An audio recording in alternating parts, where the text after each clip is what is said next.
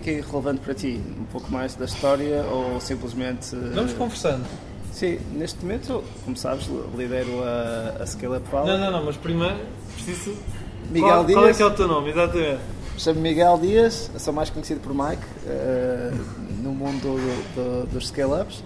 O meu nome é Marida Rosário, mais conhecida por Mary, no mundo das scale-ups, e sou do Porto. O meu background é de engenharia e gestão industrial, por isso eu vejo, tenho um bocadinho uma perspectiva larga a nível de todos os pontos de empresas, mas sempre tive o bichinho de empreendedorismo e por isso isto foi evoluindo até o momento em que eu conheci o Mike.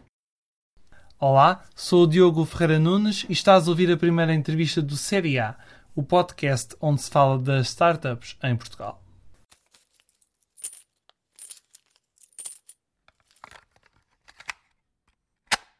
Esta semana vamos conhecer a história de Mike Dias e Mary Menezes, os portugueses que ajudaram a criar a Scale Up Valley em conjunto com Andrew Wong. Este projeto ajuda as empresas a escalar no mundo das startups e começou em 2013 no Porto, graças ao Skype e ao LinkedIn. E além da paixão à primeira vista, também foi paixão à primeira vista pelas startups ou não? Foi paixão à primeira vista pela pela como é que quer dizer pelo coração no fundo eh, na altura o Mike o nome era hum, CEO Dreams Manager, era Dream Manager. E eu na altura estava com 30 anos, um bocadinho crise existencial e ele trabalhava eh, com CEOs, hum, a fazer coaching de CEOs e no fundo eu gostei muito dessa parte do Dreams Manager. E o Dreams Manager become, became true. Sim, became And true. became real. Sim. e também pela parte em que ele falava muito do. Nós somos assim pessoas de quem nos mais relacionamos. E, e ele tinha muito esta perspectiva do peer-to-peer learning e o peer-to-peer, da ajuda peer-to-peer. E este Scale Up Valley também é muito P2P, pessoa para pessoa, coach, ou, é, ou estamos a falar noutros patamares, Miguel? Essa é uma excelente pergunta. Eu acho que ainda há pouco falávamos um pouco da tua própria iniciativa da, da Série A. Nós lançamos uh, na altura MDA, é o primeiro nome da empresa, depois evolui para CEO World, depois evolui para Scale Up Academy e hoje Up Valley é uma evolução constante. Mas eu diria que a missão base sempre foi esta que o Rosário estava, estava a dizer, que é nós somos um pouco aquela frase do Jim Brown, nós somos as 5 pessoas com as quais passamos mais tempo. Portanto, se nós queremos aumentar os nossos standards, temos que estar com pessoas que já tenham os standards que nós queremos uh, vir a ter. E, portanto, qualquer projeto, seja de CEOs, seja de scale-ups, passa muito por estar em contato com pessoas que já o fizeram uh, ou que estão a fazê-lo. E isso também cria uma, um sentimento de comunidade uh, muito forte. Às vezes um, um, passinho mais à frente, uma etapa mais à frente, às vezes um bocadinho mais atrás e somos nós a ajudar, mas conseguimos sempre apoiar-nos mutuamente. Portanto, o sentimento de comunidade em qualquer projeto, acho que em qualquer empresa, em qualquer organização, em qualquer família, uh, é crítico. Isso sempre esteve na base do, dos nossos valores. Lembram-se como é que começaram isto? Quando, quando é que foi o é primeiro difícil. contacto é do. Scale Up Valley, ou do, então do MDA neste caso? Sim, sim. É, sempre foi com este sentimento global e eu diria que o princípio começou dando aqui um, já, já me cortas se estiver a falar demais, mas dando aqui um passo muito atrás, começou uh, com um bebê à mesa uh, na conversa dos meus pais. Tinha uma empresa de sapatos, uh, de calçado e portanto todos os dias de manhã ao almoço e ao jantar era isto que conversávamos, temas de negócio, fornecedores, clientes franceses, ingleses, russos, uh, asiáticos. Foi também a altura da abertura dos mercados asiáticos, depois entramos numa, numa grande crise que levou à falência da empresa na minha adolescência e, portanto, foi um momento que me marcou muito. E, portanto, eu supostamente seria o sucessor do meu pai à, à frente da empresa. E, portanto, daí a minha grande paixão pelo, pelo mundo dos CEOs, pelo mundo do empreendedorismo, pelo mundo da, das empresas. E a partir daí tive a oportunidade de ficar à frente de uma agência de. ficar à frente. Comecei a organizar documentos numa agência de, de branding E passado algum tempo fiquei à frente dessa empresa e percebi o quão difícil era ser CEO. E daí a minha grande paixão, de facto, a atividade do CEO é tão lonely, de, de me dedicar a apoiar outros CEOs e depois como é que é o link com os scale-ups. Porque realmente eh, era muito boring para mim a, forma como algumas decisões se tomam no mundo mais tradicional das PMEs. E eu adoro a parte dos scale-ups, tens a pressão, uh, no fundo, de, de, de 7, 10 anos uh, chegar ao resultado. E, portanto, isso foi a paixão e finalmente a minha missão na vida tornou-se clara e, e, realmente não só a minha missão, mas também a missão dos fundadores que se, que se unem para apoiar uh, empresários, CEOs e leadership teams deste, deste, destas empresas que têm que chegar de 0 a 100 milhões em cerca de 7 a 10 anos, uh, apoiá-los nesta vida muito, muito mais intensa até do que os meus pais uh, viveram. E qual foi a primeira empresa que tu ajudaste? Boa, boa questão. Eu diria que a primeira. Era portuguesa ou era estrangeira já agora? Eu, eu, diria que a primeira, no fundo, acaba por ser também um bocadinho a, a dos meus pais, não é? Mas uh, menos foi a agência de branding, não é? Portanto, eu comecei a organizar documentos, eu no fundo já não sabia, mas não o sabia, mas apesar de tudo, enquanto CFO e enquanto também consultor de, de marca, estava a apoiar realmente já uh, CEOs a pensar em sua estratégia de negócio. E foi em que ano, lembras-te? 2000 foi em 2013, certo? Sim, 2008. Portanto, deve estar agora a fazer 11 anos, 12 anos. Mas depois, passados 5 anos, começou então, Sim. na altura MDA, Exatamente. já com o Rosário, acho eu. Nos inícios ainda não, Sim. depois acaba por se juntar a equipa fundadora e também o Andrew. E eu inicialmente, nesse projeto ainda estava um pouco em esboço, começo sozinho. O Andrew é de, de onde? É malaio. E, Tem mas espera, Portugal e Malásia são um bocadinho distantes. Como é que vocês se encontraram aqui a meio caminho? Esse é o ponto da MDA. Portanto, o ponto da MDA era de From CEO to CEO, era, era o, a assinatura da, da empresa e é global desde o dia 1. Eu diria que foi uma das maiores loucuras uh, que cometi na altura. Não é? Uh, e, portanto, parte do primeiro ano do projeto foi a ir buscar CEOs na América Latina, nos Estados Unidos, no Canadá, África, Ásia, uh, Europa. Como portanto, é que tu os encontravas? Portanto, LinkedIn. Já portanto, na altura havia LinkedIn. Havia LinkedIn e eu era um dos maiores, uh, diria, fãs do, do LinkedIn na altura. Muito antes da Microsoft ter comprado aquilo. Exatamente, e portanto, já nem me recordo como é que aquilo seria na altura em que eu estava a utilizar. Ainda era azul, acho eu. E é utilizava o Skype, era, as minhas duas ferramentas de trabalho chamavam-se Skype e, e, LinkedIn. E portanto era o meu dia inteiro, de manhã a, a falar com a Ásia, a criar comunidade na Ásia, fazia também já peer groups de CEOs asiáticos para no fundo trabalhar a comunidade, o que é que íamos fazer, no fundo para, para trabalhar a empresa. Na parte da tarde, uh, toda a parte da América Latina e um, Estados Unidos e, e, Canadá, e portanto ali no meio uh, ia trabalhando com, com a Europa. África não tanto, mas um pouco também, uh, especialmente a África do Sul. Marrocos também tinha lá uma, uma pessoa, e, e portanto. Até já pediram ao Miguel para dar uma formação nesta da criação ah, de redes na, globais. Sim, no Quênia estou-me agora a lembrar também, de, de, acabei por dar um workshop online uh, para Nairobi, uh, na altura também para um conjunto Mas olha, tu dormias no meio disso tudo, certo? Apesar não, dos fusos horários. Não tão pouco, acho que estou bastante perto de. Isto é um tema cada vez mais importante hoje em dia, também respeito muito e faz parte também do trabalho que, que eu faço, embora não como especialista, uh, ter cuidado com o burnout, porque realmente quando estás muito obcecado e apaixonado por algo Uh, tu não, não, não notas a tua energia uh, a ser consumida, não é? E, portanto, normalmente entras em, em estágios de, de, muito cansaço.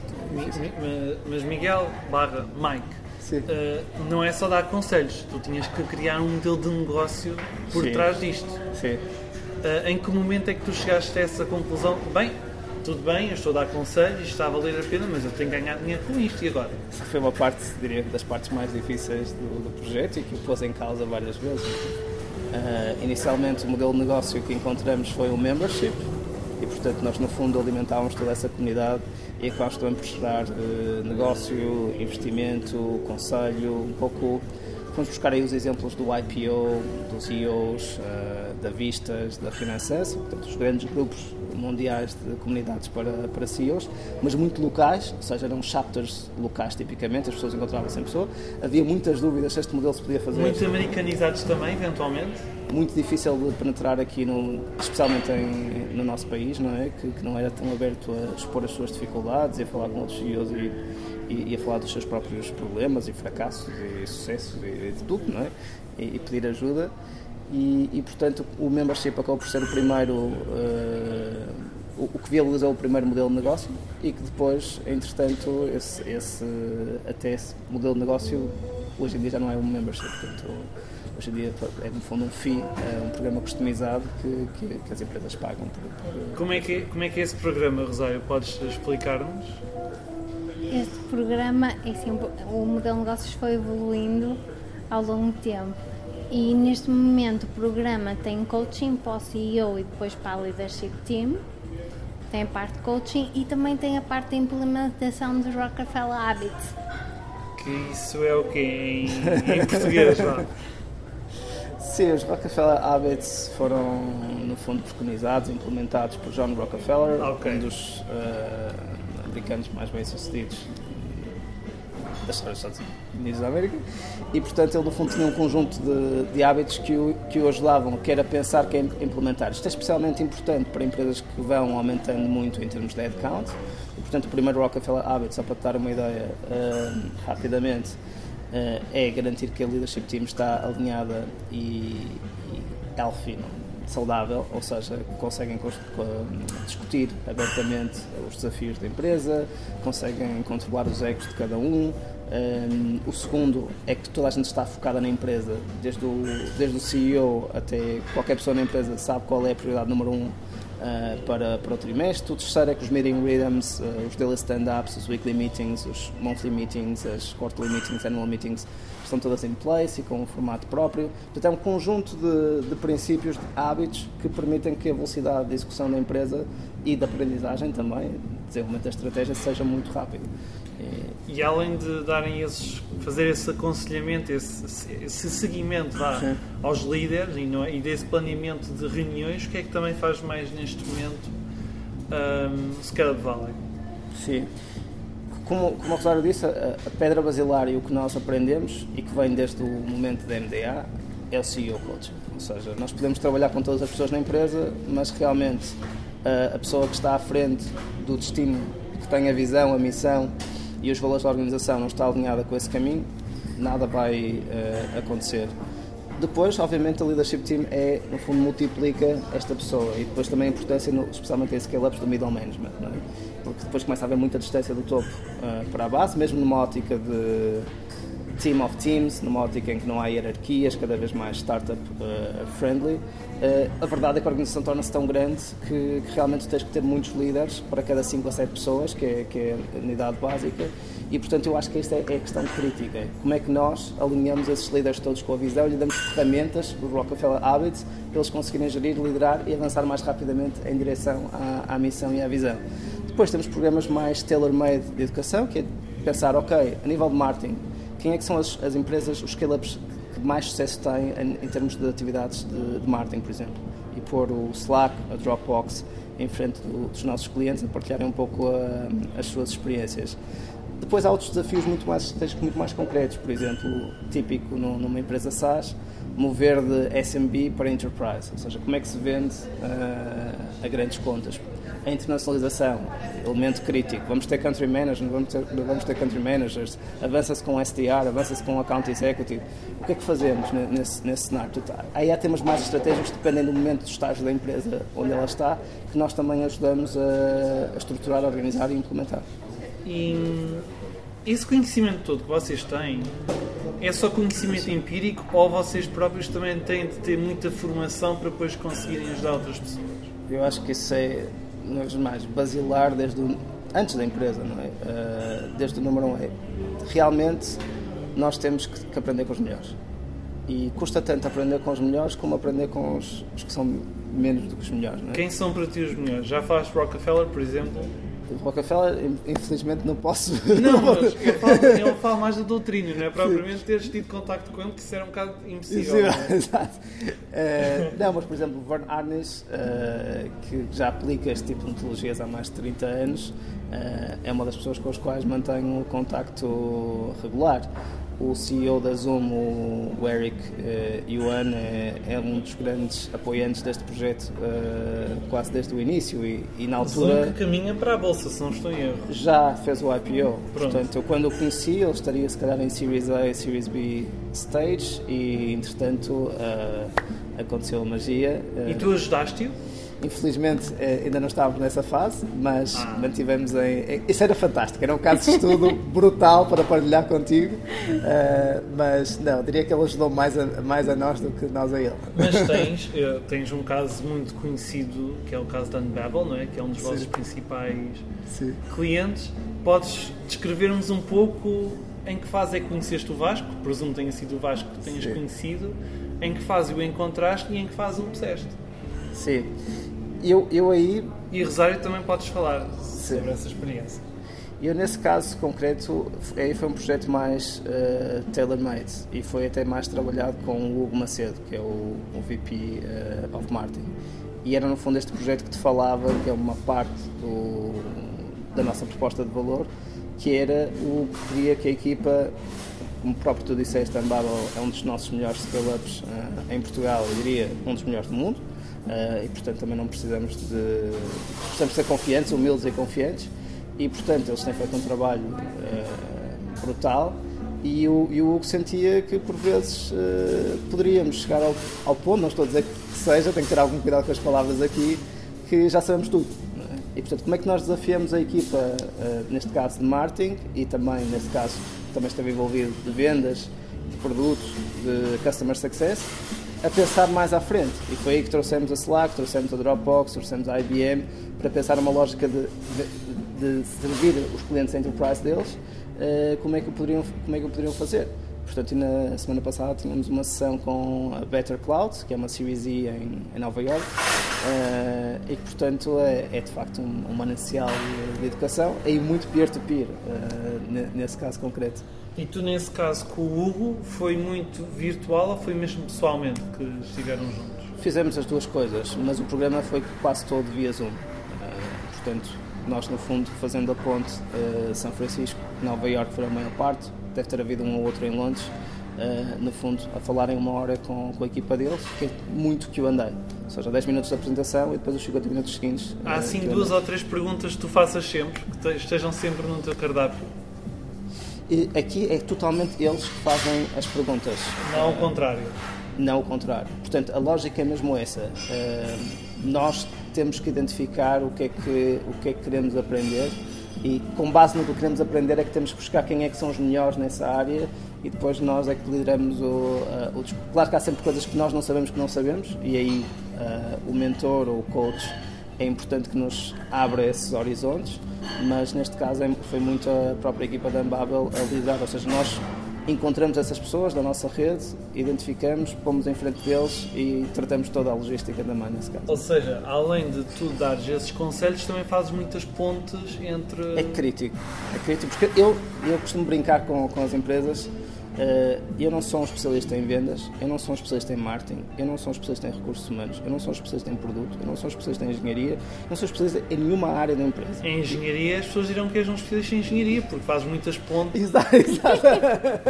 Mas percebes o que digo? Eu sou um especialista em escalar empresas e, e realmente em pensar holisticamente em empresas. És um João Garcia das startups? Uma boa pergunta, não sei se. Sim, no fundo, sempre procurando um novo patamar, sempre procurando uma boa forma de os ajudar, muito nessa ótica também de pensar, epá, o que é que o que é que o João Garcia nesse aspecto eu imagino que tipo de nutrição ou alimentação ele precisa para, para, para subir ao, ao, ao Monte Everest, que tipo de treino é que ele vai precisar. E, portanto, essa, essa analogia é perfeita. Eu acho que é muito isso que nós fazemos. Nós treinamos CEOs e as suas equipas para alto rendimento. E neste caso é mesmo a Liga dos Campeões, ou os Alpes, ou o Everest, da, do mundo das empresas. Já voltamos à conversa, mas antes disso, dizer-te que podes subscrever o podcast Série A Portugal no Spotify, Apple Podcasts e outros agregadores. Também podes enviar um e-mail com algumas sugestões para serieaportugal.gmail.com Tu lembras do exemplo de uma startup que tenhas começado mais em baixo e tenhas posto mais no topo? Se puderes dar nomes, claro. Sim. imagino que haja uns quantos NDAs aqui pelo essa, meio, não é? Essa questão da. Essa é, essa é a questão. Uh, há várias, há uma portuguesa super, super conhecida. Uh, De que área? acho que, não- que, que não posso uh, dizer. Portanto, portuguesa já sabemos que existem três unicórnios, não é? Sim. Uh, OutSystem, Farfetch uh, e Talkdesk.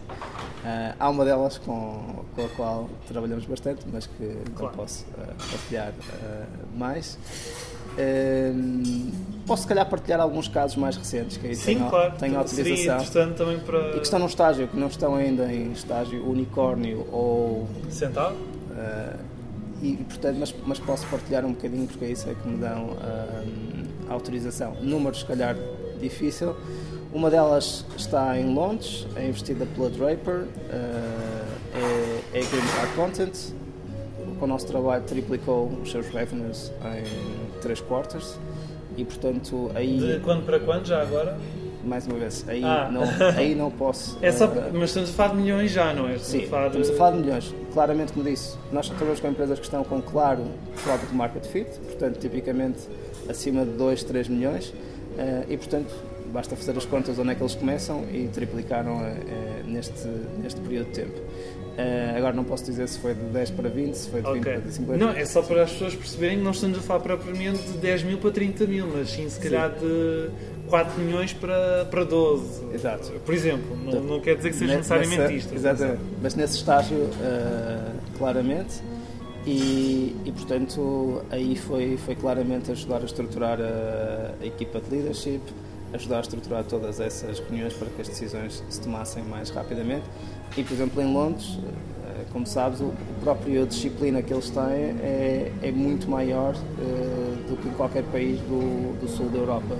E, portanto, mesmo assim, a capacidade de foco foi crítica eh, para eles. eles estão no não, São Paulo, São Paulo, Jacarta. Tem equipas também nesses sítios, que é engraçado.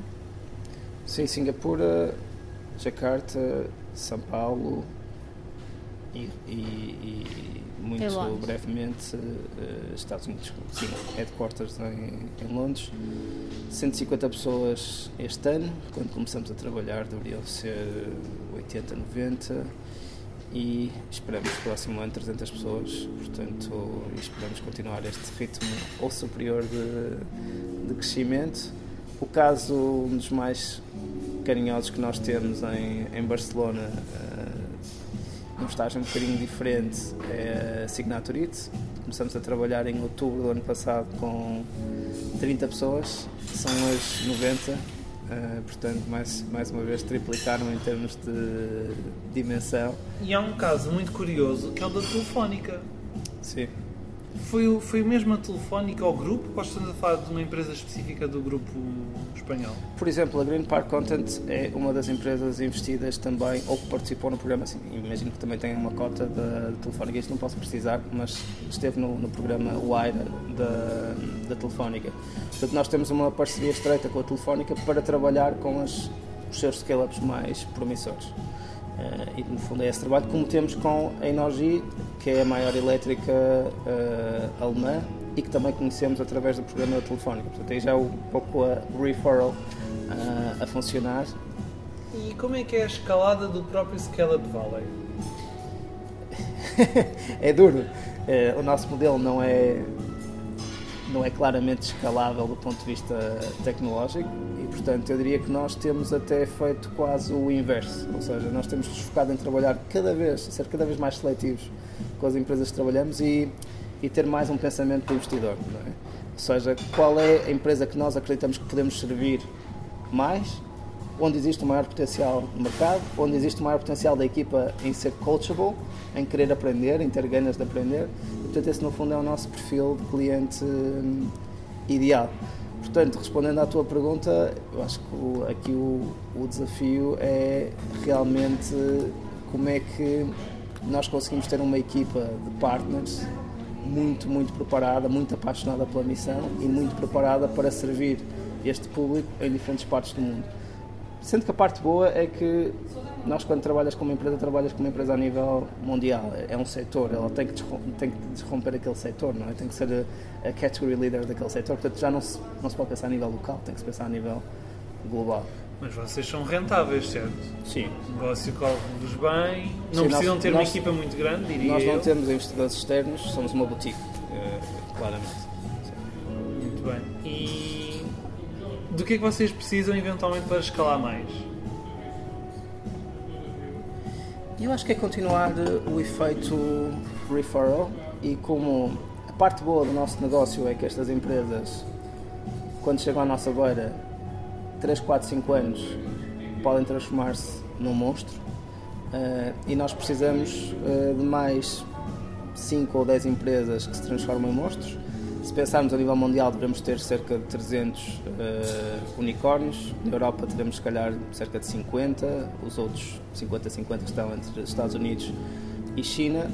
Eh, em Portugal, já tivemos a sorte de trabalhar com um dos três. Eh, portanto, se nós conseguimos trabalhar com 10 dos 50 ou com os 10 dos próximos 100, somos claramente uma referência neste espaço a nível mundial. é? E, portanto, eu diria que esse é o, é o grande desafio. A partir daí, eu acho que o nosso bottleneck eh, vão ser eh, pessoas, ou seja, como é que podemos, eh, e por isso é que eu estava a dizer, se calhar o nosso, o nosso caminho cada vez vai mais, mais pelo valor. é? E a nível de comunidade, então, chegar a mais massas, mas a nível de, de apoio mais à medida, menos e menos e menos empresas, mais intensidade, eh, estar com elas para a long run. E acho que no futuro o que eu vejo muito mais é, é como é que nós não, não só podemos levá-las a 100 milhões, mas levá-las a um bi, a 10 bi ou a 100 bi, ou a empresa mais, com mais revenues nesta altura no mundo é, é a Amazon, com, a Amazon tecnológica, é a Amazon com 260 bi, a maior do mundo é a Walmart com quase meio tri. Um, e portanto eu diria que esse também seria um grande sonho é que, como é que nós não só conseguimos ajudar um scale-up a chegar a 100 milhões mas como é que poderíamos seguir o caminho com ele até tornar-se uma, uma Google ou uma, ou uma Amazon Mas mantendo as raízes portuguesas. eu diria que Vós nós, dois. nós nascemos nós nascemos no, no Porto com uma ambição global entretanto tivemos uma, de facto um, um, tentáculo muito importante somos três founders e portanto um, é um terço que está eh, entre Singapura e, e Malásia eh, Kuala Lumpur baseado fizemos um roadshow ano passado por toda por toda a região Portanto, eu acho que nós não nos consideramos uma empresa de qualquer nacionalidade ou de qualquer eh, cidade.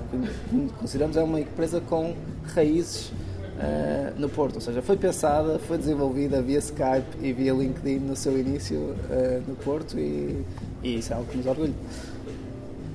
Obrigado, Mary e Mike. E esta foi mais uma edição do Série A.